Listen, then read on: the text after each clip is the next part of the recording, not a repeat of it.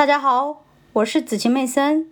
今天我将继续为大家阅读《投资者的未来》第十三章：不能被改变的未来，即将到来的老龄化浪潮。第二小节：不断变老的世界。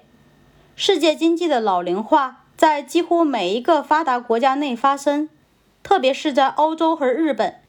我们拿德国这个世界第三大经济国为例来说明。目前，超过六十五岁的人口约占德国成年人口的五分之一。到二零三零年，该比例将达到一半。工人数量将下降百分之二十五。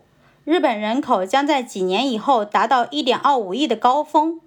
但是，到二十一世纪中叶，根据较为悲观的政府预测，它将缩减到一亿之下，而工人的数量将下降得更多。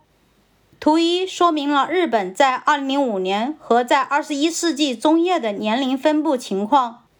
这些数据是根据英国人口统计工程提供的人口统计数据而得到的，汇集了有史以来最为广泛的人口数据。日本年龄数据同样可以应用于欧洲国家，比如意大利、西班牙和希腊。到21世纪中叶。这些国家在七十五到八十岁的人口将增多，超过八十岁的人口数量几乎等同于在二十岁以下的人口数量。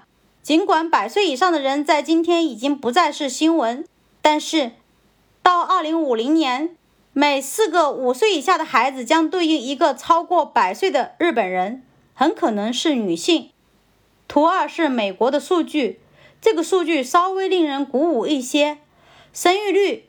即平均每个妇女生育儿童的数量，是决定人口增长的关键变量。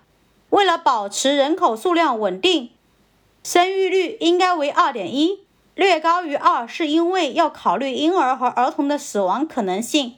美国在婴儿潮之后，即在一九四六至一九六四年之间的生育高峰之后，美国和欧洲的生育率降到了二以下。之后。欧洲的生育率继续下降，而美国的生育率基本保持稳定，现在略低于人口替代率。美国生育率稳定的原因是，美国婴儿潮出生一代的孩子多于欧洲和日本，同时具有高生育率的移民提高了美国的人口增长率。但是现在也存在大量婴儿潮一代的人处于四十到五十岁，他们正面临退休。老龄化这个用来描述人口趋势的术语，在图一和图二中显得更加直观。在十年内，婴儿潮一代将开始面临退休、领取养老金、把资产转换为现金，从而消费商品、服务，尤其是医疗保健，而后将持续二十多年。